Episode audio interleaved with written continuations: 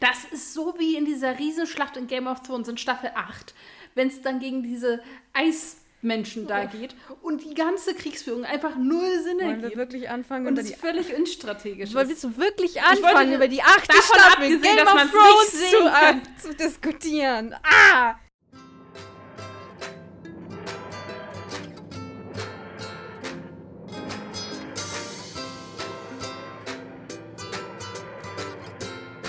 Für die Vorbereitung dieser Folge hat Tabea Nasentropfen genommen und ich tief durchgeatmet. Es kann also eigentlich gar nichts mehr schiefgehen. Ich bin mit einem Glas Wasser ausgestattet und nach einem regnerisch-stürmischen Tag scheint jetzt die Sonne viel zu stark in mein Gesicht, sodass ich den Bildschirm, auf den ich gucke, überhaupt nicht sehen kann. Es kann eigentlich also nichts mehr schiefgehen, oder? Wie siehst du das? Alles in allem zusammengefasst. Perfekte äh, Aufnahmebedingungen. Würde ich auch so sagen. Hallo, Meine Stella. Freunde, her herzlich, herzlich willkommen zu der lang erwarteten Brillant-Folge. Wie ihr jetzt merkt, äh, sind wir nicht an einem Freitag, sondern wahrscheinlich sind wir an einem Samstag erst für euch verfügbar. Das liegt daran, dass wir einfach das mit den zeitlichen Kapazitäten nur so hinbekommen haben. Deswegen auch eine Woche später als erwartet. Wir entschuldigen uns hierfür vielmals. Und dann schiebe ich auch gleich vorweg beim Tades, also ich, ich räume jetzt einfach schon damit die Tades Du ein fängst bisschen einfach auf. schon an. Ne? Ja, ich bin da jetzt einfach reingesprungen, ne? Ich würde aber vorher noch okay, ganz kurz, oder? ja, aber ganz kurz nochmal. Hallo, ihr Lieben, ähm, an den Empfangsgeräten da draußen. Vielleicht sollte man das nochmal sagen. Ja, Fühlt euch willkommen. ja, fühlt euch willkommen. Okay, und jetzt äh, machen wir auch gleich schon Tades aufräumen. Ich dachte, ich schließe, ich war so drin Ja, in ich meinen habe das Gedanken. gemerkt. Mach einfach gleich weiter, ist super. Na gut, also meine Freunde, schnallt euch an. Nein, ähm, Tabea und ich haben jetzt so ein bisschen hin und her überlegt und sind zu der Entscheidung gekommen, wieder zu unserem zweiwöchigen Modell zurückzukehren. Die, die am Anfang schon dabei waren, kennen das schon. Wir werden also nicht mehr jede Woche was rausbringen können, sondern nur noch alle 14 Tage. Sollten wir feststellen, dass uns in der Zwischenzeit doch furchtbar langweilig ist und äh, wir doch mehr Kapazitäten haben, als wir dachten, kehren wir natürlich zu einem wöchentlichen Rhythmus zurück, aber erstmal bleibt es bei zwei Wochen. Das liegt unter anderem daran, dass ich jetzt wichtig bin. das war jetzt die Pause dafür, dass ihr alle mitlachen dürft. Ähm, nein, also ich habe jetzt ähm, tatsächlich so richtig erwachsene Dinge angefangen zu machen und bin jetzt ein bisschen ins Berufsleben eingestiegen und festgestellt, dass das heißt, dass das echt Arbeit ist. Fuck. Also das äh, krasse Erkenntnis der Woche ist ja immer die Frage, was habe ich mitgenommen? Ich nehme mit, Arbeit ist Arbeit.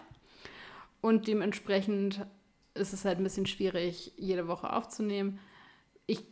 Könnte mir vorstellen, dass wenn sich das so ein bisschen einschleift und ich so ein bisschen Routine bekomme und manche Dinge nicht mehr neu und aufregend, sondern halt Alltag sind, sich das vielleicht auch ein bisschen beruhigt. Aber genau fürs Erste bleiben wir dabei, weil es uns wichtig ist, dass der Podcast weiterläuft, aber eben auch der Rest weiterlaufen muss. Und so ist es eben zu dieser doch auch ein bisschen traurigen Entscheidung gekommen, aber besser so als gar nicht. Wollte ich Von gerade daher sagen. Es ist ja immerhin noch zweimal die Woche, ne? Also es gibt auch Podcasts, die kommen. Zweimal den Monat. Zweimal. Alle zwei Wochen wollte ich sagen. Sorry. ja, gibt ja auch Podcasts, die kommen nur einmal im Monat raus. Also, ne? So, wir sind ja, Ja. nach wie vor da. Es ist halt jetzt wieder nur ein bisschen reduzierter. Aber c'est la vie. Das Leben läuft weiter. Genau, und ähm, wir hoffen da einfach auf euer Verständnis. Genau, so viel dazu. Dann, äh, wenn wir schon beim Aufräumen sind, mache ich gleich weiter. Ich habe eine ganz liebe Nachricht per Instagram von Charlotte erhalten, die so ein bisschen ihre Meinung zu der Beziehung zwischen dem Doktor und Rose und dem Doktor und Martha nochmal uns mitgeteilt hat. Und ich persönlich finde es sehr schön, wenn wir dazu anregen, dass ihr anfangt, über Dinge nachzudenken, die ihr vielleicht vorher nicht bedacht habt oder einfach so nicht gesehen habt oder vielleicht auch findet, dass wir da Blödsinn reden und da eure eigene Meinung zu äußert. Das ist ganz großartig. Vor allem habe ich auch zu Charlotte schon gesagt, dass ich finde, dass so Serien wie Doctor Who, die eben mit so einer bestimmten Qualität auch produziert werden, eben auch Raum lassen für eigene Interpretationen und eigene Deutung von bestimmten Situationen. Also wie jetzt zum Beispiel eben die Beziehung des Doktors zu seinen Companions, wird ja von vielen Leuten verschieden eingeordnet und verstanden und wahrgenommen. Und ich finde, gerade das zeichnet auch gute Serie aus, dass man eben nicht in eine bestimmte Position reingezwungen wird. Das so viel dazu erstmal. Genau, absolut. Und ich habe gehört, bei dir ist auch irgendwie ein bisschen Chaos. Genau, bei mir liegen ein paar Sachen rum. Ich habe zwei wunderbare Mails gekriegt. Einmal von Julian, vielen lieben Dank dafür. Der hat äh, zwei sehr ausführliche Mails geschrieben und hat ganz viel Liebe für die dritte Staffel dagelassen und für Martha dagelassen. Ähm, und das ist auch mal schön zu lesen, weil wir ja dann doch recht kritisch sind der dritten Staffel gegenüber. Und das ist aber seine Lieblings-RTD-Staffel, hat er geschrieben. Und äh, ich fand das super schön zu lesen. Und ja, äh, kann da nur sagen, schreibt uns gerne auch solche Dinge. Ne? Also es ist immer willkommen. Und der Carlo hat uns eine Mail geschrieben dass er jetzt auch so ein bisschen mit Klassiku einsteigen möchte und da nicht ganz genau weiß, womit er anfangen soll und hat uns jetzt gefragt, was wir da so empfehlen. Und viele von euch haben es ja schon gemerkt, wir sind jetzt total die Klassik-Experten. Ähm, nicht so richtig. Also Fakt ist einfach, ähm, ich habe ein bisschen was an Klassik gesehen ähm, und Stella hat gar nicht so viel gesehen. ähm, ich kann jetzt einfach mal sagen, was für Folgen, also was für, was für Sachen ich gerne gucke und auch immer empfehle. Also einmal die erste Folge vom dritten Dr. Spearheads from Space. Kann ich nur empfehlen, gibt es eine wunderbare Blu-ray-Version. Äh, Dann mit dem zweiten Doktor, The Mind Robber ist eine ganz tolle, tolle, ja, Folge. Wobei man, das ist natürlich auch, also wenn ich sage Folge, dann meine ich eigentlich Abenteuer, weil das ist ja noch anders aufgeteilt. Also ich glaube, Spearheads from Space sind zwei Teile und ich Mind Robber sind, glaube ich, vier. Bin aber gerade unsicher.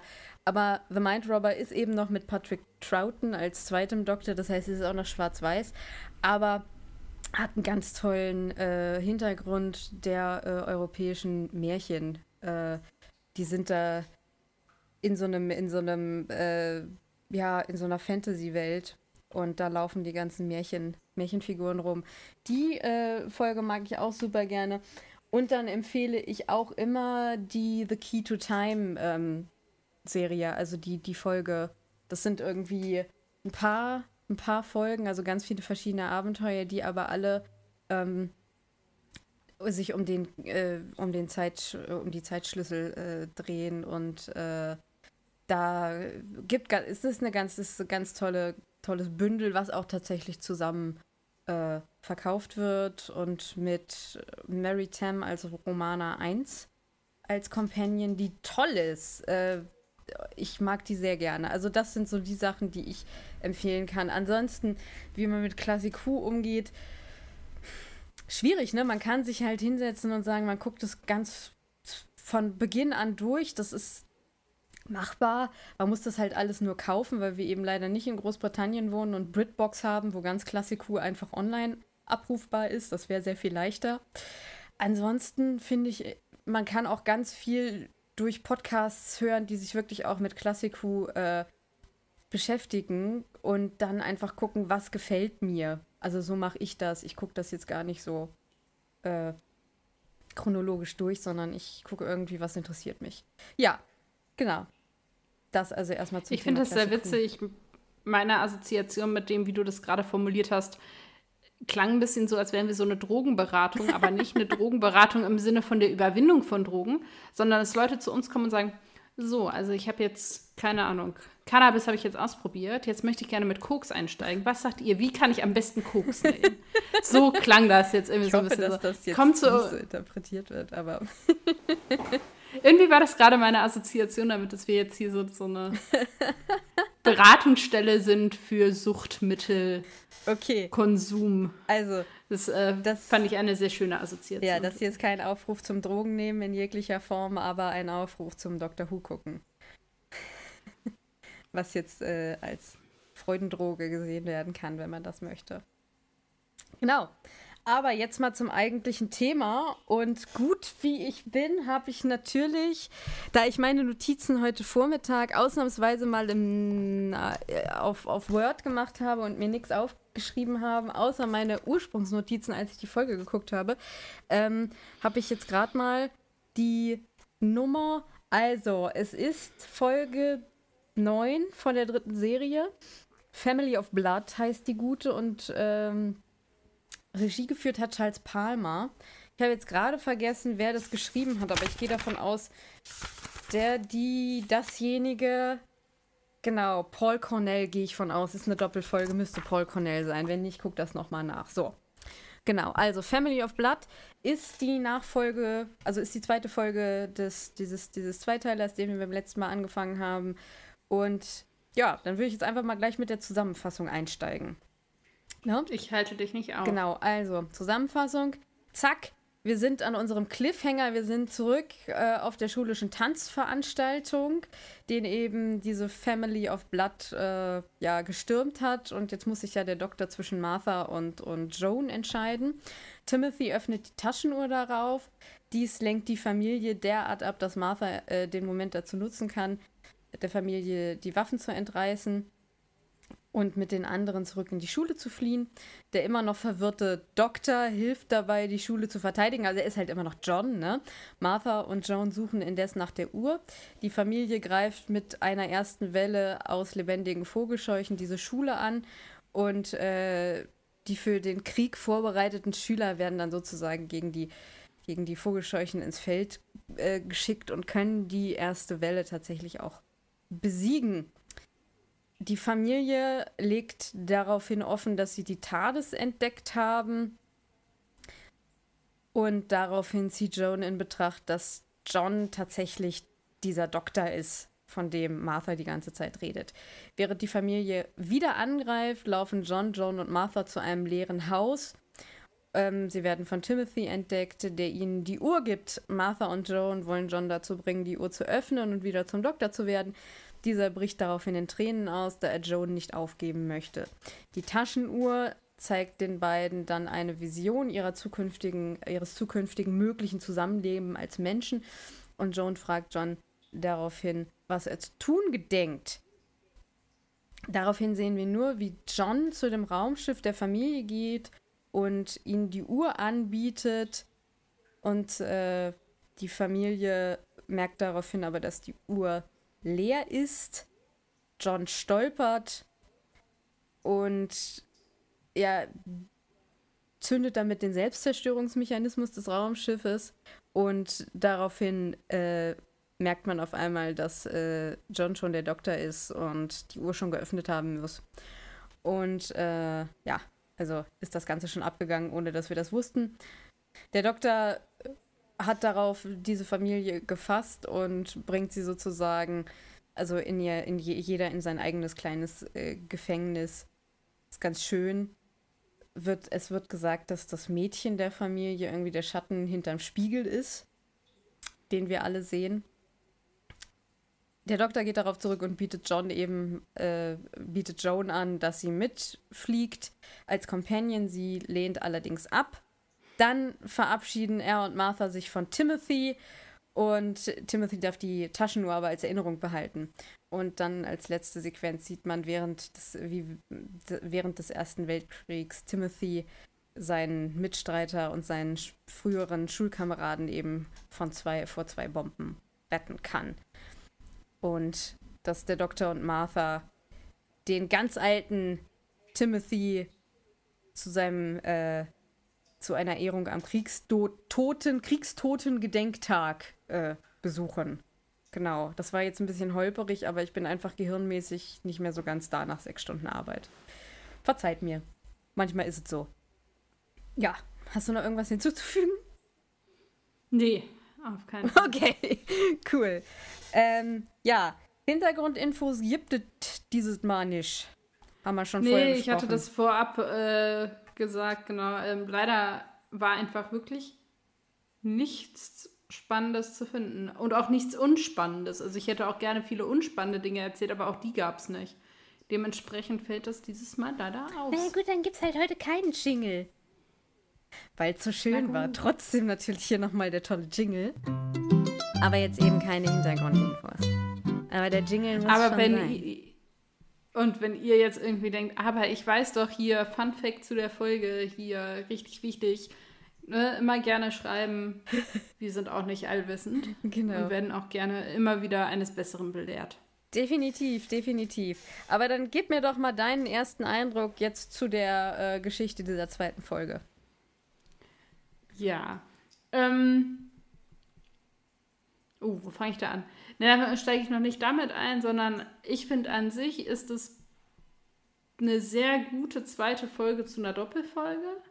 Wir haben ja manchmal das Problem, dass man das Gefühl hat, dass die in Folge 1 irgendwie schon ihr Pulver verschießen und dann ist Folge 2 irgendwie nur noch Rumgerenne und Geknalle. Das hatten wir jetzt bei der, der Cyberman-Doppelfolge Ja. in Staffel 2 zum Beispiel. Bin mir gerade Also so unsicher, Doppel- tendiere ich dazu, eher zweite Folgen gut zu finden oder erste Folgen? Ich glaube, zweite Folgen, ne? Ja, ich glaube, du warst eher so zweite Folgen und ich war eher so erste Folgen. Ja. Ähm, genau, das finde ich irgendwie hier nicht. Also ich finde, sie haben das gut aufgeteilt zwischen irgendwie Aufbau einer Handlung und einer Situation und dann der Auflösung. Ich finde, das lässt sich hier gut irgendwie als Doppelfolge schauen, sodass man nicht das Gefühl hat, die haben in der zweiten Folge irgendwie nichts mehr zu sagen, obwohl wir eigentlich ja schon alle Faktoren quasi kennen. Mm. Ja, das ist jetzt erstmal so der erste Eindruck. Alles andere würde jetzt weiter einsteigen. Ja. Also mein erster Eindruck ist, es ist eine gute zweite Folge. Ähm, ich weiß gar nicht, irgendwas hat mich gestört. Ähm, und zwar, ich, also ich finde die Folge sehr melodramatisch zeitweilendst. Ich glaube, das hat, ich glaube, ich weiß nicht.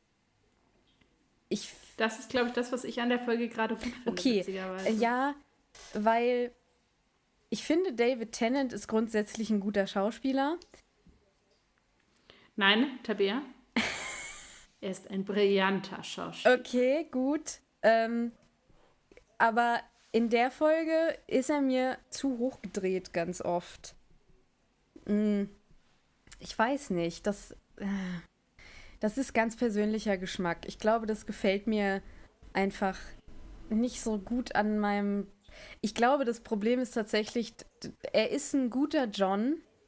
Er ist ein guter John Smith.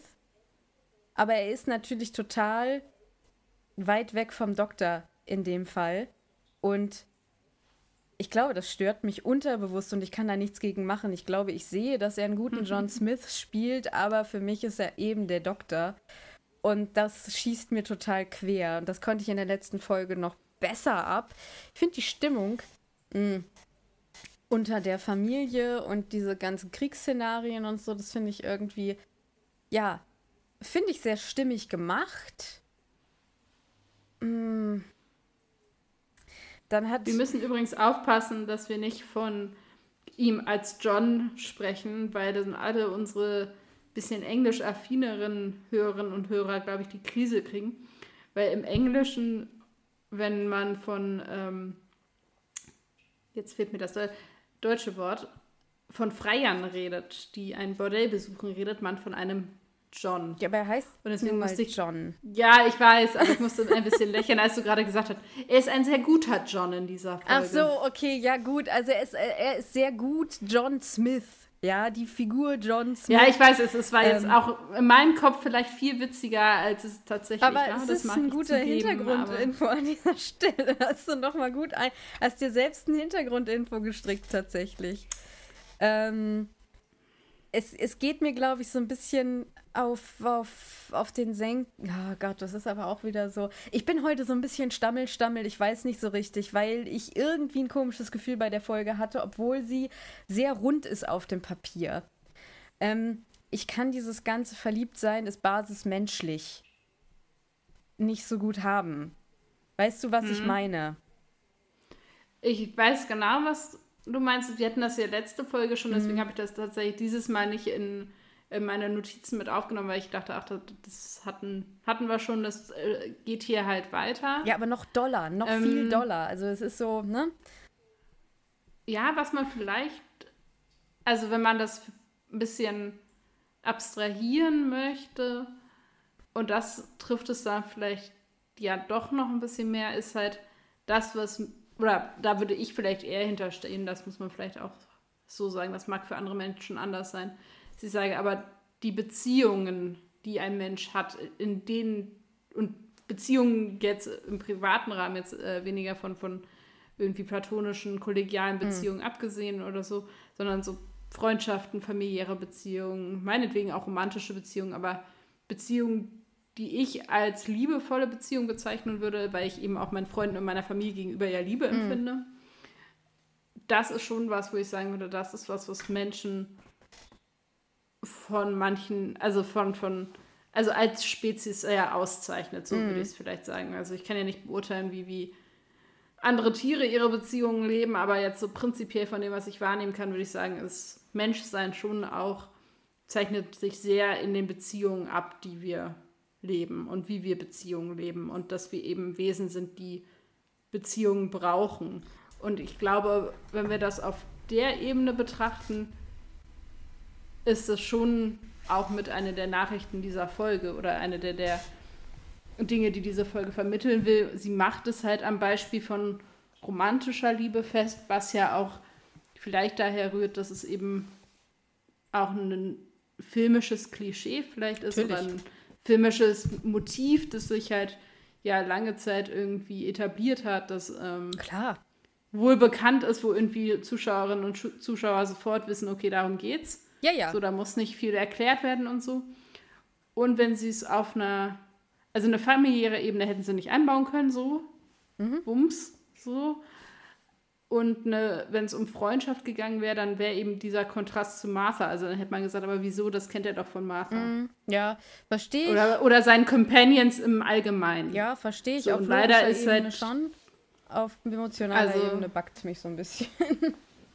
ja, ich kann das verstehen, dass das, aber und das Ding das ist, ich bin ganz also weit weg von aromantisch. Ich bin total romantischer Mensch. Ja. So. Aber da, also ich, Ach. weil ich irgendwie merke, okay, also das ist, also ja, das ist ein Teil von Menschsein, aber das macht jetzt nicht nur das Menschsein für mich aus. Vielleicht versöhnt es dich ein bisschen oder alle anderen auch, die sich daran stören, stören, dass ja in anderen Folgen andere Akzente gesetzt werden, die aber trotzdem, wo es darum geht, was ist eigentlich Menschsein. Also dann geht es in manchen Folgen halt zum Beispiel ja ganz stark darum, okay, Menschsein ist der Drang nach Wissen hm. ja, und der Drang nach Erkundung. Ja, das stimmt. Also diese Frage von, gut, das ist zum Teil eben auch negativ konnotiert worden, aber an sich halt diese Frage, okay, da ist was, ich will es kennenlernen, ich will es erforschen, koste es, was es wolle und das als mensch menschliches Attribut wird ja vom Doktor auch sehr, sehr hoch gehalten. Und wenn man dann überlegt, okay, ich, wie viel kann ich in einer Folge eigentlich behandeln, versöhnt einen das vielleicht ein bisschen damit, dass hier eben dieser sehr Liebesfilm mm. Klischee, Kitschweg ja, irgendwie gewählt wurde. Ich glaube, es ist einfach dieses, also ich mag ja auch romantische Komödien. Wir hatten ja schon ganz oft irgendwie hier Nora Ephron oder so, ne? Also die Art von Liebeskomödie mag ich ja, zum Beispiel. Die gucke ich ja, also da gucke ich ja bestimmte Filme wirklich super gerne. Ich glaube, es ist eher so, ich bin nicht so dieser Typ für Jane Austen Romantik. Ähm, und damit mhm. meine ich jetzt überhaupt nicht, also es ist jetzt gar kein Jane Austen-Bashing, ganz weit ab davon. Ich glaube, dass das eine fa fantastische und wichtige Autorin war. Ähm, und sie ist es übrigens auch wert, zu also gelesen zu werden, auch wenn man weiß, man steht jetzt nicht im Vordergrund auf diese Art von äh, Romantisierung dieser Zeit. Aber es ist nicht mein Ding. Hm. Es ist nicht mein Ding. Und ich finde das schon auch noch so ein bisschen in Richtung Jane Austen. Ich weiß, Jane Austen war früher, hm. aber es geht noch so in diese Richtung. Und das ist einfach nicht meine Ecke. Es ist was sehr Persönliches. Ja, hm. das, dagegen finde ich die Family of Blood großartig. Alleine, dass die sich hm. immer Sister of Mine, Mother of Mine und so weiter nennen. Cool, cool, cool. Habe ich schon angesprochen in der Zusammenfassung. Mhm diese Bestrafung für die am Ende, dass im Prinzip jeder von denen in ihr persönliches, in ihre persönliche Hölle gesteckt wird. Also die werden ja alle, also die sterben ja alle nicht. Der Doktor bringt sie ja nicht um, sondern schließt sie im Prinzip in die Zeit ein. Und dass diese Tochter dass er die in einen Spiegel sperrt und dann äh, gesagt wird, das ist diese Bewegung, die wir alle sehen, wenn wir in den Spiegel gucken. Das finde ich super, super toll. Da läuft mir Gänsehaut über die, über die Ohren, hätte ich jetzt fast gesagt. Ja? Vielleicht ja auch über die Ohren. Genau, auch über die Ohren. Ähm, ich habe mich kurz gefragt, ob ich es ein bisschen zu billig finde, dass er dann einfach so irgendwie den Selbstzerstörungsmechanismus von dem Raumschiff zünden kann. Da frage ich mich dann, da hast du schon viel Unmöglicheres irgendwie geschafft. Und das war jetzt aber, also die waren angeblich so schlimm, dass er sich in Menschen verwandeln musste dafür. Und dann gibt es da so ein paar Unschlüssigkeiten. Erstens stellen sie in dieser Folge ganz überrascht fest, er ist ein Time Lord. Und ich dachte mir so, hä, das wussten nee, sie doch schon vorher? Das wussten sie auch vorher. Ja, Aber ich muss noch mal drei Schritte zurückgehen. Ja. Das tut mir leid. Ich wär, das ist einer der großen Punkte dieser Folge, woran also ich habe, da muss ich da jetzt einsteigen, weil du das jetzt angesprochen hast. Ich ja. kann da jetzt leider nicht dran vorbeigehen. Ähm, ich habe als ganz großen Punkt Plotholes. Ja. So, an sich bin ich kein Fan davon, in Dinge Löcher reinzufressen oder vermeintliche Löcher irgendwie aufzudecken. Mhm. Bitte korrigiere mich, falls ich das falsch verstanden habe. Ich habe allerdings einige ähm, Dinge gefunden, woran, wo ich mich so ein bisschen gefragt habe, verstehe ich das falsch oder ist hier ein Logikfehler? Mhm. Und dazu gehört diese Bestrafungsnummer. Ja. Ich gehe total mit. Ich finde die Art, wie das inszeniert wird, diese Idee dahinter, jeder und jeder erfährt eine Bestrafung, die dem eigenen Sein irgendwie entspricht, im umgekehrt negativen Sinne quasi und so großartig. Ja, auch eine tolle Szene von der Inszenierung mhm. und so. Alles, es ergibt halt nur leider keinen Sinn. Ja. Weil nämlich von Anfang an gesagt wurde, und entweder habe ich es halt falsch verstanden oder ich weiß auch nicht. Es wurde gesagt, okay, sie gehen dahin, er verwandelt sich in einen Menschen, weil die Family nämlich nur begrenzte Lebenszeit hat. Deswegen wollen sie ihn ja haben. Ja, das ist absolut richtig. Das habe ich schon wieder vergessen, siehst du? Warum zur Hölle kann er sie dann auf alle Ewigkeit an Orte einsperren? Ja. Die sterben doch nach drei ja, Monaten. Plothole. Das ergibt keinen Sinn. Und ich habe mich darüber so geärgert, dass halt dadurch diese ganze Sequenz irgendwie, die ja an sich super großartig ist, in sich zusammengefallen ist. Deswegen tut mir das ein bisschen leid jetzt, dass ich äh, jetzt, eine Nadel in deinen Luft. Ich habe jetzt die Nadel in deinen roten Luftballon gesteckt. Ach.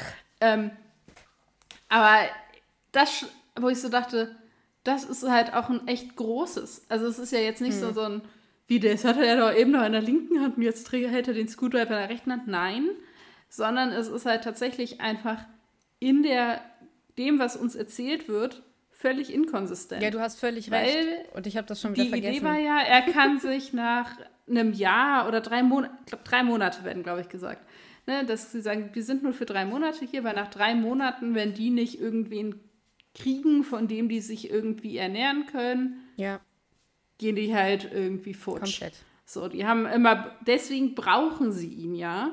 Deswegen ist es auch so gefährlich, wenn sie ihn kriegen, weil ja ein Time Lord so viele Leben hat. Genau. Und dementsprechend sie ewig und drei Tage leben würden. Und das ist ja die Geschichte, die uns erzählt wird. Das heißt, eigentlich müsste er nur ihr Raumschiff irgendwie zerstören, damit sie eben nicht irgendwie auf die Suche nach irgendwas einer anderen Quelle gehen können und dann kann er die da verrotten lassen. Richtig. Ja, dann sagt er einfach so und tschüss. Ja, aber dieses Jahr bis auf alle Ewigkeit sind die jetzt an vier verschiedenen Orten eingesperrt und haben ihre individuelle Bestrafung, ist halt völlig sinnlos, weil die doch eh nach drei Monaten hops gehen. Ja, da hast du völlig recht. Das habe ich schon wieder voll vergessen gehabt. Und wenn das nicht mehr so ist, weil die ja diese Leute da konsumiert haben, deren Hüllen sie angenommen haben, sind das ja aber letztendlich alles Menschen, mhm.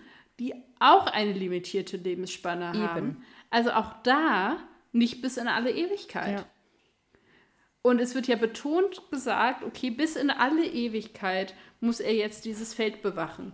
Und bis in alle Ewigkeit ist sie jetzt in allen Spiegeln der Welt. Und ich denke mir so, nein. Ja, hast du recht. Einfach, einfach nö. Völlig recht. Es tut mir auch nee, leid für alle Menschen, die, denen das vorher nicht so, aber und wenn irgendjemand da eine Antwort drauf hat, bitte. Es stört mich nämlich massiv. weil mir, in dem Moment, das ist so, ja, ihr lernt Leute kennen. wie auch immer. Und dann entdeckt ihr, die haben einen Tick. Ah, Und in dem Moment, wo ihr das entdeckt, könnt ihr dann nicht mehr umhin. So ist es mit dieser Folge. Ich finde die an sich echt gut. Und dann habe ich angefangen, darüber nachzudenken. Und dann dachte ich so, nein, ich kann es nie wieder nicht sehen. Nie wieder kann ich. Ah, und so ist das hier. ja. Ja. Ja, das stimmt. Also, ich bin da irgendwie dann komisch. Ja, weiß ich nicht. Ich kann da, ich kann tatsächlich über solche Dinge hinwegsehen. Aber ich muss ganz ehrlich zugeben, es ist mir einfach, weil ich die relativ weit auseinander geguckt habe, ähm, ist mir das, ich hatte das schon wieder vergessen. So. Äh, ich hatte nur noch im Hinterkopf, es ist super schlimm, wenn die den kriegen. Warum kann der jetzt auf einmal da ins Rei- Raumschiff rein, reinspazieren und da einfach, ups, versuchen auf gut Glück äh, den Selbstzerstörungsmechanismus zu zünden? So, und da hast du das nächste Plothole gefunden. So, und zwar, das habe ich auch nicht verstanden. find den Rant gerade so, super geil. Ja, wir hangen uns hier jetzt von Loch Ja. zu Loch. Ich habe hier drei aufgeschrieben. Dann bin ich auch fertig, dann habe ich auch nichts mehr zu sagen. Aber, um das loszuwerden, ja, richtig sinnlos. Er läuft da rein. Was passiert? Die Mother of Mine, müsste es sein, schnuppert. Ja. Ja, macht hier so einen Move und sagt dann, er ist immer noch ein Mensch. Nein, ist er aber ja nicht. Ja. Das ist ja der Witz der Situation. Der Witz ist, dass er eben ja so tut, als wäre er noch ein Mensch, es aber gar nicht ist, sonst könnte er ja das Raumschiff nicht in die Luft Ja. jagen. Und dann kommt ja der große Plot-Twist, ho, ho, ho, er hat sich ja schon verwandelt. Wenn sie das ausschnuppern kann, ob er Mensch oder Time Lord ist, sind, ist entweder ihre Nase kaputt oder die Geschichte funktioniert nicht. Ja, ja, ja, genau das habe ich, genau das. Es ist so dieses. Ja, mein, mein, mein, mein Ding war halt wirklich so, wenn das so brandgefährlich ist, dann spazierst du da einfach rein. Und außerdem ist das alles komisch. Und ich meine mich zu erinnern, in der ersten, äh, in dieser Situation da im, auf diesem Tanz, als Timothy kurz die Uhr öffnet, können die das da nicht riechen? Diese, die können den Time Lord da doch sofort riechen. So. So, der nächste Punkt, den ich habe, ist genau das. Rage! Was ich nicht verstehe. Also diese Uhr ist ja schön und gut und ich finde es ein sehr schönes Konzept, diese Idee, dass man quasi den Teil von sich selber in diese Uhr einsperrt und dass das wiederkommt an anderer Stelle. Alles großartig. Jedes Mal, wenn Timothy diese Uhr aufmacht, davon abgesehen, dass ich ihn jedes Mal hauen könnte, weil ich denke, Alter, bist du dumm? Aber das ist ja auch gewollt, das ist ja okay. Die Family jedes Mal so, Time Lord. Ja, egal wie weit weg und alles. Warum zum Geier geht es John Smith nicht so? Das ist sein, Keine also Ahnung. es ist sein Wesen, das in dieser Uhr hängt. Und letztendlich müsst, also, aber das ist halt kein Plothole in dem Sinne, sondern das ist einfach, also, was, wo ich mich gefragt habe, das ist für mich nicht schlüssig ja.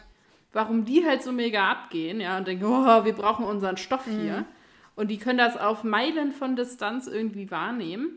Aber der Doktor, dessen Essenz in dieser Uhr hängt, merkt nichts davon, dass die im gleichen Raum ist. Dann stehen die nebeneinander. Timothy hält die Uhr, er fasst ihn an und sieht seine potenzielle Zukunft. Es ergibt Nee, keinen das habe ich auch nicht verstanden. Ich habe es nicht verstanden, was dieses, das ist deine potenzielle Zukunft mit Joan. Ich habe das nicht, das ist nämlich etwas, das ist mir mega sauer aufgestoßen mit dieser ganzen Verliebtsein ist menschliche Basis, sehr, em, sehr emotional und melodramatisch. Ich habe dieses, gib ihm doch noch mal einen mit, nicht verstanden. Es macht gar keinen Sinn, dass er das sehen kann, was Timothy möglich, mög, also möglicherweise sieht, weil wir haben ja gelernt, dass Timothy möglicherweise so Fähigkeiten hat, Dinge zu sehen, wie diese Szene da aus dem Ersten Weltkrieg, die er ja schon ganz am Anfang dieser Folge sieht, glaube ich. Ähm, Macht Sinn, aber dass er das dann sehen kann, macht für mich überhaupt keinen Sinn. Und ja, ich glaube, ich weiß, wozu es gut sein soll. Es macht halt diese Entscheidung noch mal schwieriger für ihn. Mache ich, also nehme ich jetzt den Time Lord wieder an oder nicht? Sehe ich ein? Aber wie funktioniert das? Keine Ahnung. Also es ist so, genau, und ähm,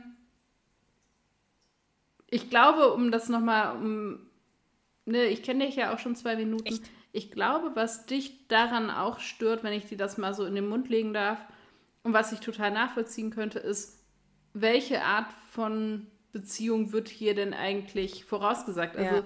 man könnte diese Liebesbeziehung auf Hunderttausende von Arten inszenieren, wie die beiden zusammen alt und glücklich Ja. werden. Da gibt es ja potenziell super viele Dinge, die da passieren können in so einer Partnerschaft. Und entschieden haben sie sich für zwei Kinder, ein Haus, die Hochzeit natürlich in anderer Reihenfolge ähm, und dem gemeinsamen Altwerden auf dem Sofa und der so. Was halt alle Klischees Ja. irgendwie der Reihe nach bedient und irgendwie auch so ein bisschen unterfüttert, das ist wie Ehe, wie Familie, wie perfektes Leben auszusehen hat. Dieses Bild malt das so ein bisschen. Und ich kann mir vorstellen, dass das mit ein Faktor ist, der dich Ja, daran auch stört. Voll. Wenn die, die hätten ja die beiden auch anders alt werden lassen können. Also sie hätten noch anders, also na, auch dieses, es müssen zwei Kinder sein, ein Mädchen und ein Ja, Junge. klar. So, also sie hätten auch irgendwie 15 Kinder haben können. Ja, ja. Jetzt in so einer äh, potenziellen Zukunft und irgendwie in einem Karawan durch die Gegend und ihren eigenen Zirkus gründen können. Ja. Sie hätten auch gar keine Kinder gründen können und die Welt irgendwie zusammen entdecken. Ja. Sie hätten, also es gibt ganz viele Arten und Weisen, wie sie eben auch alternativ ihre Partnerschaft da potenziell zukünftig hätten ausleben können und ihm trotzdem diese Entscheidung noch schwer machen. Ja, hat mich sehr gestört tatsächlich. Wollte ich jetzt, also habe ich irgendwie schon fast so, irgendwie habe ich das gar nicht mehr gesagt, weil ich es fast schon vorausgesetzt habe, dass, dass das irgendwie klar ist, dass mich das stört. Aber nein, man muss es auch nochmal sagen. Also das stört mich halt massivst. Was jetzt natürlich nicht heißen soll, dass das nicht ein valider Lebensweg ist. Ne? Also Leute können das gerne so machen. Kann jeder machen, Ja, was, wa- was, was, was, was sie will. Kann jede machen, was sie will. Aber es ist einfach schon in, in, in, in, in, den, äh, in Popkultur ist das einfach schon zu oft äh, reproduziert worden. Ganz Genau, einfach. also das, das ist jetzt eher der Punkt. Dann, finde ich, gibt es eine, also eine Szene, die ich an sich unglaublich gut finde, aber zeitgleich eben auch nicht ganz unproblematisch, ist dieser Moment, wo diese Jungs quasi den Krieg schon mal vorleben, durch, mit diesen ähm, Vogelscheuchen. Vogelscheuchen, Dankeschön. Ähm, das finde ich von der Inszenierung, von der Musik, von der Bildsprache sehr, sehr, sehr stark. Ja. Ich finde, es ist eine unglaublich gute Szene. Weil eben, also für mich auf jeden Fall ganz klar war, irgendwie hier wird der Erste Weltkrieg nachgespielt, ohne dass man Kindern auch eben in dem Fall Ersten Weltkrieg zeigen muss. Ja, also wie zeige ich eigentlich Krieg und Kampf und Gefecht, ohne dass ich einen klassischen Kriegsfilm gucken muss, sondern das in einem Doctor Who-Setting machen kann. Und dafür finde ich es unglaublich gelungen und sehr eindrücklich und sehr bewegend. Warum zum Teufel zünden die die Teile nicht einfach an? Keine Ahnung. Es ist so super unlogisch. Ja, keine Ahnung. Von der Kriegsführung her ist es halt echt nicht schlau. Ja, aber der, aber guck dir Ähm, doch den Direktor an. Also das ist halt auch so die, Ja. das Top-Beispiel für menschliches Versagen. Ähm, ich glaube, das soll es tatsächlich auch darstellen und zeigen. Ähm, der ist ja komplett blockiert. Also von Ja. hier, also in, im, im, in Deutschland hätte man um dieselbe Zeit gesagt Kaisertreu. Da ist es halt for Queen and Country, ne? Victor äh, nee, for Ja. King and Country. Das ist ja gerade, das ist ja, Ja. Elisabeths Vater, ne? Der gerade regiert, oder? Ich meine. Jetzt wird's peinlich. Ja, weiß ich nicht genau. Wer war denn? Ja, ich, müsste. ich frag mal Dr. Google. Ja, vor allem das Schlimme ist, ich wollte das noch nachgucken. So, ich möchte jetzt gucken, ob ich schlauer bin als Dr. Google. Ich sag, es ist King George, was eben der Vater von äh, König Elisabeth II. Mhm. wäre. Das ist der, der so furchtbar gestottert hat. Genau.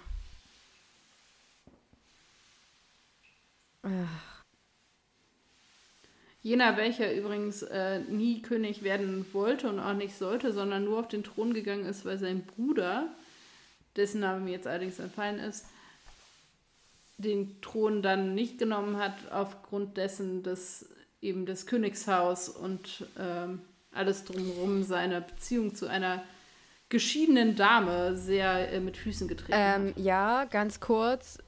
Folgendes. Es ist wer gewinnt, Google oder mein äh, Gehirn? Google, es ist nicht, also Wikipedia Verdammt. eigentlich, es ist nicht George der äh, Sechste. Es ist tatsächlich zu dem Zeitpunkt noch George der Fünfte, aber sein Vater ist es, also einfach, genau. Ja, okay.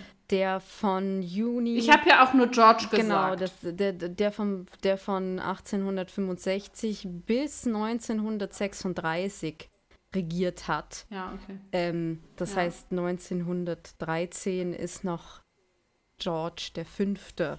Aber sozusagen Ja, der, der George der Großvater. Sechste war auch gar nicht so lange König, Nee, weil der dann genau. ja relativ fix auch gestorben ist. Ja, also das war dann der Großvater von Elisabeth II.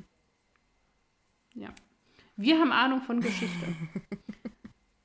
ja, ich wollte das eigentlich tatsächlich nochmal nachgucken und ähm, in die Hintergrundinfos einfliegen und habe es einfach Nee, aber wir haben es ja jetzt nachgeguckt. Also ich finde das jetzt auch nicht dramatisch, Ja, wenn wir äh, nicht die, Profis. die englische Monarchie auskönnen, auswendig können. Na, ja. Also für mich ist kein Drama. Ich weiß jetzt nicht, wie es bei dir ist. Genau, ich wollte gerade sagen, für mich hier so ein bisschen knickt es mein Ego schon, aber ich bin halt nicht gut in Geschichte. Das ist eher das Problem tatsächlich an der Stelle. Ja, mir leuchtet halt überhaupt nicht ein, warum sie nicht einfach sich ein paar Fackeln nehmen und die Dinger anzünden. Das wäre so unglaublich viel einfacher und effizienter. Das hat mich auch so ein bisschen, was so. Oft, also von der, die Szene an sich ist großartig, versteht mich nicht falsch. Also ich finde die spitze. Auf ganz vielen Ebenen. Aber es ergibt halt auf so einer Kriegsführungsebene Keinen Sinn. null Sinn. Das ist ungefähr so. So, jetzt alle. Augenblick, eine Sache will ich noch dazu sagen.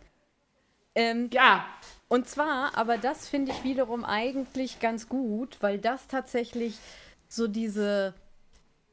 Also daran sieht man eben, dass im Krieg oftmals gar nicht, also wie viel Kriegsversagen stattfindet, abgesehen davon, dass Krieg eigentlich gar nicht stattfinden sollte, aber dass das halt ganz oft irgendwie an Befehlshaber, man muss einfach Befehlshabern sagen, weil also äh, zu der Zeit gab es einfach keine Befehlshaberinnen im Krieg. Ähm, Befehlshabern liegt, die so ein ganz eingeschränktes Bild von Krieg haben, die ein ganz festgefahrenes Bild von, äh, von, von, von, von Strategien haben und dass dadurch wahrscheinlich noch viel mehr Menschen gestorben sind im Kriegsdienst, als es möglich äh, als, es, als, es, äh, als es hätte sein müssen. Also das nur noch mal ganz kurz und jetzt übergebe ich wieder an Rage Stella. das ist so wie in dieser Riesenschlacht in Game of Thrones in Staffel 8, wenn es dann gegen diese Eismenschen da geht und die ganze Kriegsführung einfach null Sinn Wollen wir ergibt wirklich anfangen und es völlig unstrategisch Wolltest du wirklich anfangen, Ich wollte über die achte davon Staffel abgesehen, Game dass man's Thrones nicht sehen zu, kann. Zu diskutieren. Ah! Davon abgesehen, dass man es nicht sehen kann, weil alles dunkel ist. So, das musste auch mal gesagt werden an dieser Stelle. die achte Jetzt Staffel Game ähm, of Thrones. Contenance. Trauma der Popkultur, ernsthaft. So. Dann ähm, kommen wir zu fröhlicheren Dingen. Ähm, nein, was ich tatsächlich noch, also dann bin ich auch, genau, zwei Sachen, dann bin ich tatsächlich auch fertig. Das eine ist meine Beobachtung, die Staffel ja durch, diesen Satz beginne ich nochmal von vorne. Meine Beobachtung, jene welche sich ja durch diese Staffel gezogen hat, nämlich dass Bösewichte, Bösewichtinnen, Antagonisten in verschiedenen Formen offensichtlich in dieser Staffel immer irgendwelche Form von Marionetten benutzen.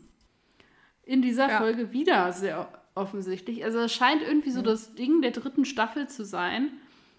Also das hatten wir in, jetzt in verschiedenen Stellen schon mal, dass irgendwie die Bedrohung vor allem dadurch gezeigt wird, dass es halt irgendwie so, ja, Kanonenfutter gibt, ähm, das irgendwie nichts kann, außer irgendwie stumpf zombie-mäßig durch die Gegend zu laufen. Ja. Das ist mir nur wieder an diesen, diesen Vogelscheuchen an der Stelle aufgefallen. Der Wolf im Schafspelz, ne, im Prinzip. Genau. Und dann ähm, muss ich sagen, das ist eine der Doctor Who-Folgen, wo ich weine. Oh. Ich bin hier ganz offen, wir sind hier, hier im Privaten. Ja, klar, wir sind ja unter uns. Ähm, ich weiß nicht, ob das so ein, vielleicht auch so ein bisschen die, die kleine Britin in mir ist oder keine Ahnung. Diese ganze äh, ähm, Szene, wo sie dann ganz am Ende der Folge eben zu diesem ja, Mahnmal, Erinnerungsmal, wie auch immer mhm. gehen und da, ja, Timothy ja mehr oder weniger nur beobachten, wie da eben diese, diese Erinnerungen stattfinden und sich diese Mohnblumen anstecken, ist einfach, ich empfinde sie als sehr, sehr berührend und ich muss jedes Mal irgendwie doch eine, eine Träne vergießen, einfach weil das so gut ist, so passend ist und eben auch dann eine ganz starke Verbindung zur echten Welt herstellt. Ja, klar ist Doctor Who eine völlig fiktive Serie, aber es gibt eben diese Menschen wie Timothy, also immer weniger, weil sie jetzt nach und nach eben sterben, aber es gibt und gab diese Menschen, die Veteranen dieses Kriegs waren. Ja, vor allen Dingen, ah, also die, die dann angenommen wahrscheinlich auch sogar zwei Weltkriege mitbekommen haben und wahrscheinlich auch, also wenn ich mir sein Alter angucke, in beiden kämpfen mussten. Genau, in diesem Fall wurde ja nur auf einen quasi, ja. dieser, dieser Remembrance Day, Day, ist halt eben vor allem eben auch für ja. die ähm, Veteranen und ähm, Opfer des Ersten Weltkriegs. Aber an sich, finde ich, schlägt die halt diesen Bogen auf so eine elegante Art und Weise in unsere echte Welt rein, weil es gibt diese äh, Mohnblumen. Es ist was eben auch sehr britisches, dass man sich eben diese Poppies ansteckt, dass die verkauft werden für ähm, gemeinnützige Organisationen und so. Da gibt es eben, das ist ja ein ganzes Ding, das kriegen wir hier so gar nicht mit, weil wir auch ein bisschen andere Beziehung zum Ersten Weltkrieg mhm. haben. Und ähm, eben diese Kultur des Erinnerns an gefallene Soldaten ist halt da eine ganz, ganz andere als hier, logischerweise auch ein bisschen.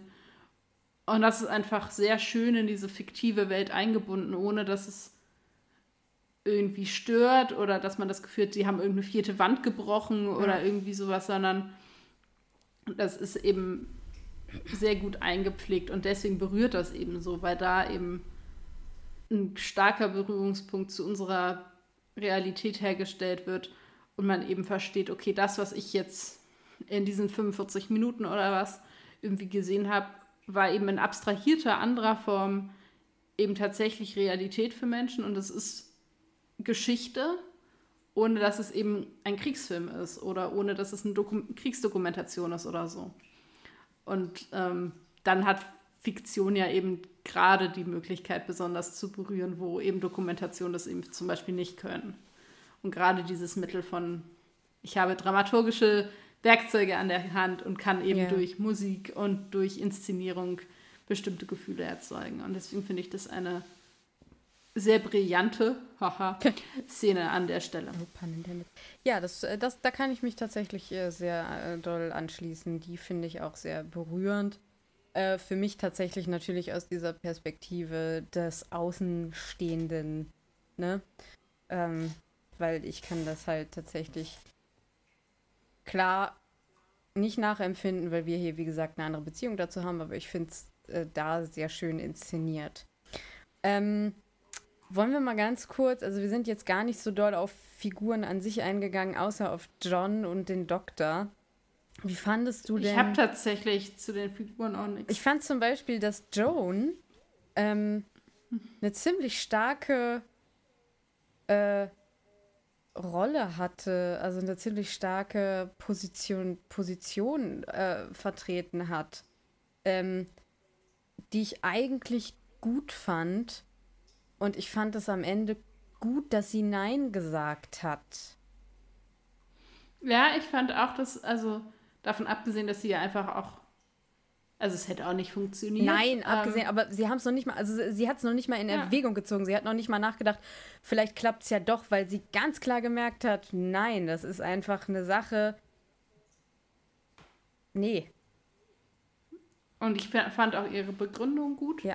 Also, das war auch in sich schlüssig. Ich fand es aber wiederum auch schlüssig, dass er sie gefragt hat, ob sie mitkommen will. Ja. Davon abgesehen, dass ich, also ich Martha war ja zu dem Zeitpunkt nicht dabei. Ja. Ihr gegenüber ist es halt unmöglich. Ja. Also muss man mal ja mal ehrlich sein. Also es ist so ein bisschen Definitiv. immer mehr haben wollen. Und noch ja. ein bisschen. Und noch ein bisschen. Ähm, aber daran merkt man halt auch die gestörte Beziehung der beiden, ohne dass Martha sagen muss, ah, hat mich ja nicht lieb. sondern man merkt es eben daran, dass er ja offensichtlich nicht ausgefüllt ist mit der Begleitung, die er hat. Definitiv. Also ich also, äh, stelle jetzt einfach mal ja. die Vermutung auf, wenn diese Geschichte gespielt hätte, als Rose mit gewesen wäre, hätte er definitiv wahrscheinlich nicht Joan gefragt. Sobald ja. er wieder der Doktor gewesen wäre. Ähm, ja, hätte ich, glaube ich, auch so gesehen. Wie fandest du denn Martha in dieser Folge?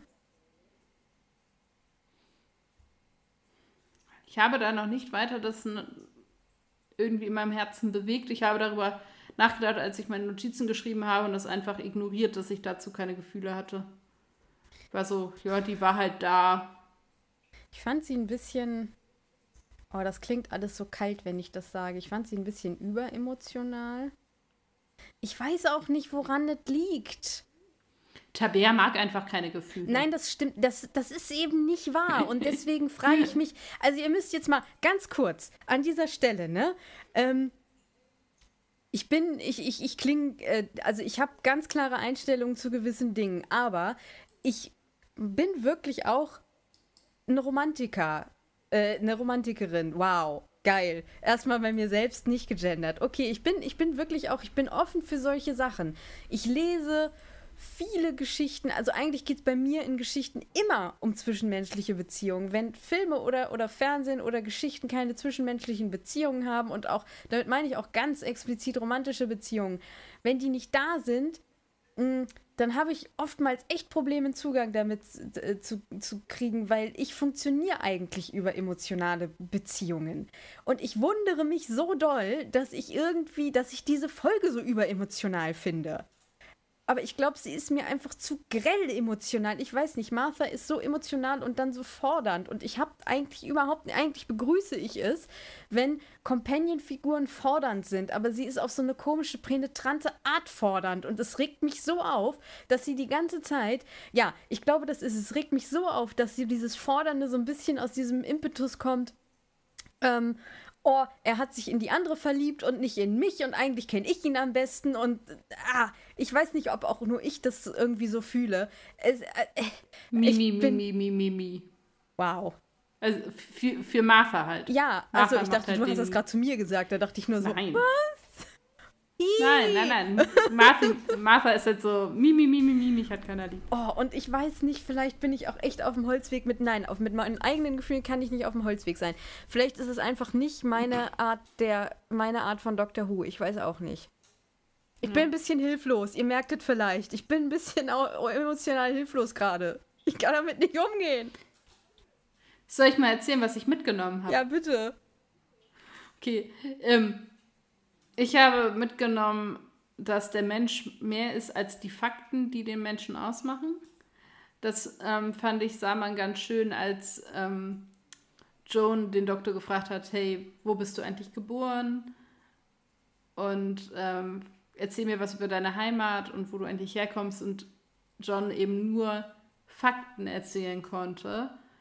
Und sie gesagt hat, ja, aber das ist ja nicht, wo hast du gespielt, als du ein Kind ja, warst? Ja, das was, ist krass gewesen was sind deine schönsten Kindheitserinnerungen? Und aus diesem Moment heraus habe ich diese Erkenntnis irgendwie mir aufgeschrieben.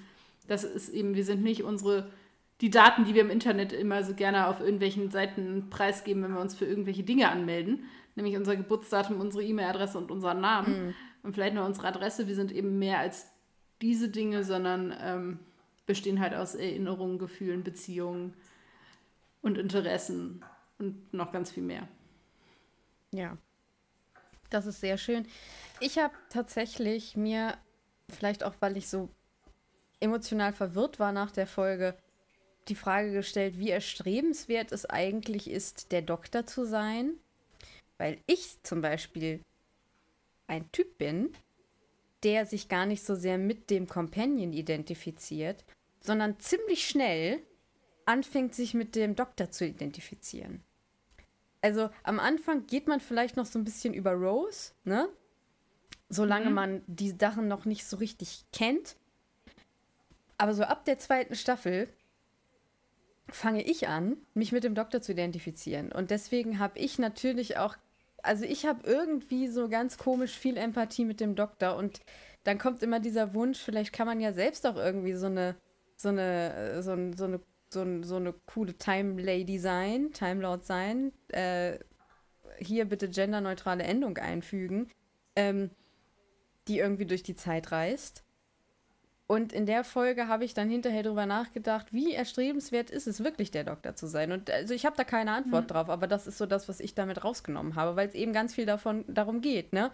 Ähm, ist es so toll, der Doktor zu sein? Ist das vielleicht auch ja. eine Schutzreaktion von dem ganz kleinen Rest, was vom Doktor übrig geblieben ist? Ähm, ja. Das finde ich ist eine super Überleitung zu meinem Zitat, was ich jetzt einfach mehr oder weniger unkommentiert da anschließen würde. Mhm. He's like fire and ice and rage. He's like the night and the storm and the heart of the sun. He's ancient and forever. He burns at the center of time and he can see the turn of the universe. And he's wonderful. Das ist äh, eins der schönsten Zitate aus dieser Folge und aus, finde ich, viel, also eigentlich aus, aus, aus viel Doctor Who. Ähm, ja. Ich habe mir tatsächlich, also folgendes ist passiert. Ich habe mir genau das Zitat auch rausgesucht. Aber. Sehr gut. Ja, pass auf. Ich habe mir noch ein Backup-Zitat rausgesucht, weil ich gedacht habe, die, also ich kenne dich ja jetzt auch schon ein paar Minuten, ne? Und ich habe mir so gedacht, die Wahrscheinlichkeit, dass Stella sich auch für dieses Zitat entscheidet, ist relativ groß. Ich suche mir einfach nochmal. Ja, es ist halt auch geil. Genau, es ist geil. Und äh, ich suche mir einfach nochmal ein kürzeres und ein bisschen mehr auf der humorigen Zit also, äh, Seite raus, äh, Zitat raus. Aber eins, das ich auch echt fühle. Und zwar von Martha 1. Don't just stand there, move. Got your rubbish as a human. also ja. finde ich halt auch. Ähm, spiegelt auch ganz oft meine Gefühle, wenn John Smith dann irgendwelche Dinge macht, wo ich so denke, ah! ja. Genau. Soll ich dir dann auch äh, meine Frage stellen, ja, bitte. die dieses Mal weniger äh, philosophisch, aber dafür ultra persönlich mhm. ist? Ähm, wie weit würdest du für den Erhalt deiner Familie gehen? Familie kann hier natürlich so gedeutet werden, wie du gerne möchtest. Alles. Also würde ich, glaube ich, alles für machen. Äh, da würde ich, glaube ich, nicht sehr lange zögern und wenn ich mich damit in eine Situation begeben würde, die schwierig wäre, dann würde ich das wahrscheinlich registrieren, aber ich bin so ein emotionaler Mensch, ich könnte dann, glaube ich, nicht irgendwie äh, da in Betracht ziehen. Dinge, äh, die schwierig sind oder die moralisch nicht einwandfrei sind, bis schlecht, also ich könnte das nicht, nicht machen. Also ich würde so ungefähr alles für meine Familie machen. Okay. Bin ich auch ganz ehrlich, weil alles andere wäre eine Lüge. Ja. Ja. Ganz einfach. Ich habe für dich leider eine sehr unpersönliche äh, Frage, beziehungsweise. Das ist völlig in Ordnung. Okay. Ähm, Joan als Companion, ja oder nein? Hätte dir das gefallen? Nein. Tun wir mal so, als wäre Martha möglicherweise gar nicht im nein. Bild. Okay, alles klar. Nein. Ganz einfach. Nein. Nein, nein, nein. Ähm, Ein überdeutliches Nein. Die, die, Frau passt in diese Folge sehr gut rein. Aber, nicht ähm, aber die Art und Weise, wie sie geschrieben wurde, hat sie halt einfach nicht genug Attribute und Tiefe, als dass sie jetzt irgendwie für andere Folgen Dinge könnte. Also, die ist einfach für diese Liebesgeschichte geschrieben worden und für diese Folge und für diese Zeit. Und da passt sie sehr gut rein, aber ich kann sie mir einfach in einem anderen Szenario nicht vorstellen. Ja. Also ich kann mir, ich glaube, dass so wie sie halt jetzt ist, einfach auch überfordert wäre mit einem Planeten aus der Zukunft, wo sie den Untergang der Erde miterlebt. Ja, gehe ich voll mit. Ja, da will, würden bei ihr die Synapsen durchbrennen. Und das ist jetzt nicht irgendwie fies gemeint oder so, sondern dafür ist diese Figur einfach nicht, nicht die gibt es nicht her. Nee, gehe ich voll, gehe ich Ganz voll davon mit. abgesehen, dass wir dann halt noch viel mehr diese ganz merkwürdige Liebesschiene da drin hätten. Ja. Ja, nein. Bin ich raus. Absolut, absolut. Nee, gehe ich voll mit. Ähm, hatte ich auch schon geahnt, aber ich fand die Frage trotzdem interessant, irgendwie mal zu stellen. Auf jeden Fall. Stella, was genießt du ja. denn sonst noch so? Ja, ich habe jetzt heute was mitgebracht, was mir tatsächlich sehr am Herzen liegt, was aber wahrscheinlich alle von euch schon kennen. Jedenfalls gehe ich da irgendwie ganz stumpf von aus. Ähm, ich werde jetzt erst ein bisschen das, äh, wie ich das immer so gerne mache, so ein bisschen umschreiben, weil das äh, ich meine hier irgendwie eine Art von Spannung aufbauen zu müssen. Mhm. Lasst mich, ich habe da Spaß dran. Ähm, genau, ich bin witzigerweise da sehr, sehr, sehr, sehr viel später drauf aufmerksam geworden, als dass es irgendwie rausgekommen und produziert worden ist. Ähm, das Ganze ist schon fast so alt wie ich, äh, nur zwei Jahre jünger. Ähm, ist sehr umfangreich, was es immer wieder schön macht. Ich, es handelt sich um eine Serie, das kann ich ja schon mal vorwegnehmen. Ich habe die, also eine Freundin von mir hat mal gesagt, hey, kennst du das eigentlich? Und ich so, nee, tatsächlich nicht. Sie so, ah, das gehört auch zu den Klassikern und so. Und der Name hat mir was gesagt und so. Ich hatte nur irgendwie nie wirklich irgendwie damit geliebäugelt. Da haben wir ungefähr ein paar Folgen, zwei, drei Folgen geguckt und ich war hooked. Mhm. Habe das äh, seitdem, glaube ich, jetzt schon drei, vier Mal geguckt. Und es ist so, es gibt so diese Phasen im Jahr, da wird das halt geguckt. Und dann ist es that time of the year. So, und das hat sich jetzt irgendwie eingeschlichen. Es ist für mich dann immer so, ne, so ein Wiedersehen mit alten Bekannten irgendwie. Ähm, ich finde diese Serie großartig, weil sie für mich die richtige Menge an Tiefgang und Leichtsinn hat. Also es ist nicht völlig stumpf, aber es ist auch nicht so, als ob ich dann ins Bett gehe und mir noch drei Stunden Gedanken machen muss. Mhm. Außer natürlich über die sehr bedeutende Frage, were they on a break? Oh. Das ist natürlich ja. eine alles bewegende ja. Frage. Großartig. Das hat Generationen über Jahre hinweg bewegt. Ja. Das ist natürlich eine Frage, die bis heute ungeklärt ja, ist. But were they? Ich, ich habe da eine sehr dezidierte Meinung zu. Andere Leute eben auch. Kann ich genau. die ganz kurz ähm, hören? Können wir ganz kurz hier mal Full Friends Disclosure? Ähm, also ja, genau. Es handelt sich um die Serie Friends, produziert zwischen den Jahren 20, äh, 1994 und 2004, kreiert von David Quain und Martha Kaufman. Ähm, das Ganze ist auf Netflix zu sehen äh, oder, und verfügbar im Moment. Äh, genau, das äh, erstmal vorweg. Ähm, für alle, die es nicht kennen, äh, handelt es sich eben um einen, ich würde sagen, ja, doch schon eine Sitcom eigentlich. Es ist, es ist nicht nur äh, schon eine Sitcom, es, es ist quasi ist die, die Sitcom. Es ist genau. Die Sitcom. Ähm, mein Problem war, ich habe erst How I Met Your Mother gesehen, dann Friends.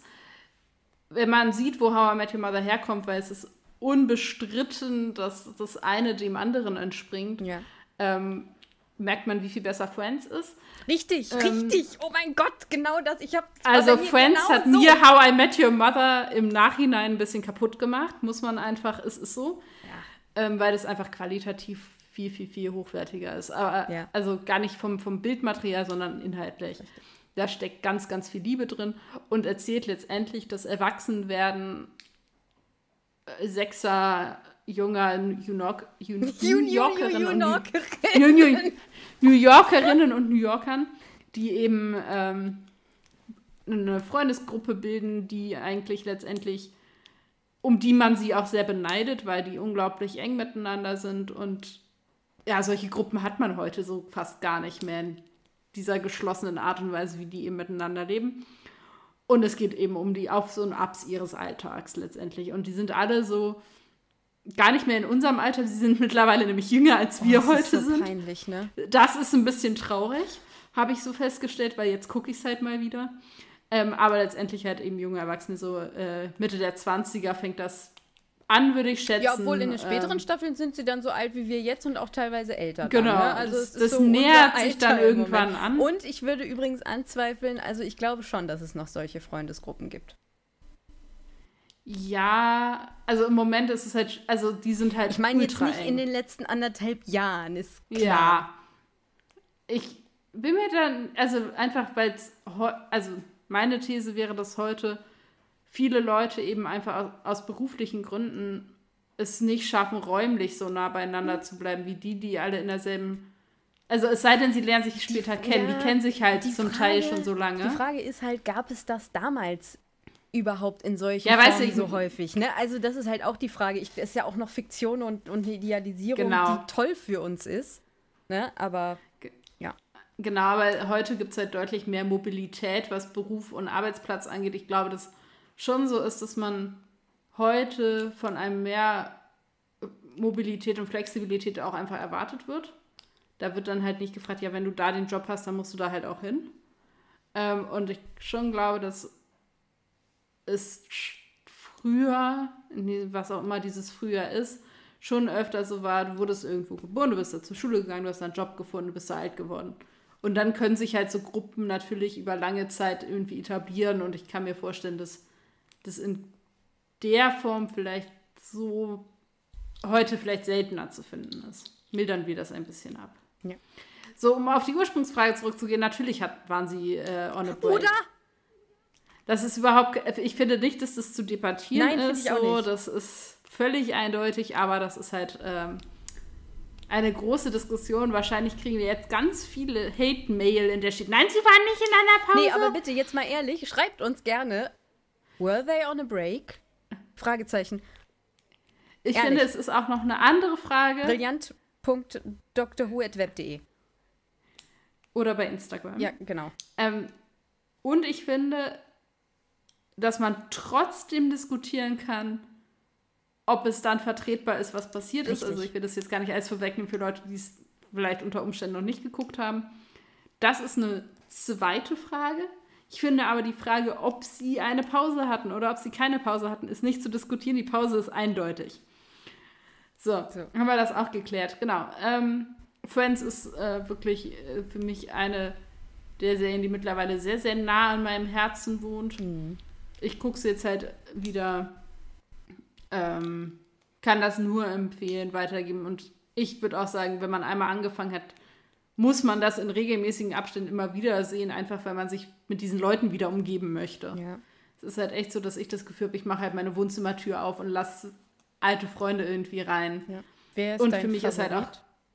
Genau, es gibt dann gibt's ja ganz viele Trends auch um diese Serie. Ähm, ich finde es schwierig, einen Favorite da rauszunehmen. Ich würde eher sagen, die Person, mit der ich mich am wenigsten identifizieren kann oder wo ich am wenigsten Sympathie, Anknüpfungspunkte habe, ist tatsächlich Rachel. Ja. Einfach weil das eine ganz anderer Typ Frau ist, als ich mir unbedingt als Freund oder Freundin raussuchen würde. Ähm, was es irgendwie auch nicht wertend, sondern es ist einfach auch nicht so wir haben einfach ganz unterschiedliche Interessen und Prioritäten und Wertvorstellungen vielleicht auch ein bisschen. Die Frage ist ja auch immer, welcher Friends bist du? Oh. Das, äh, da würde ich sagen, ich bin so eine gesunde Mischung aus Monika und Chandler. Ich mag alles immer gerne ordentlich und sauber, aber halt mit guten Witzen dazu.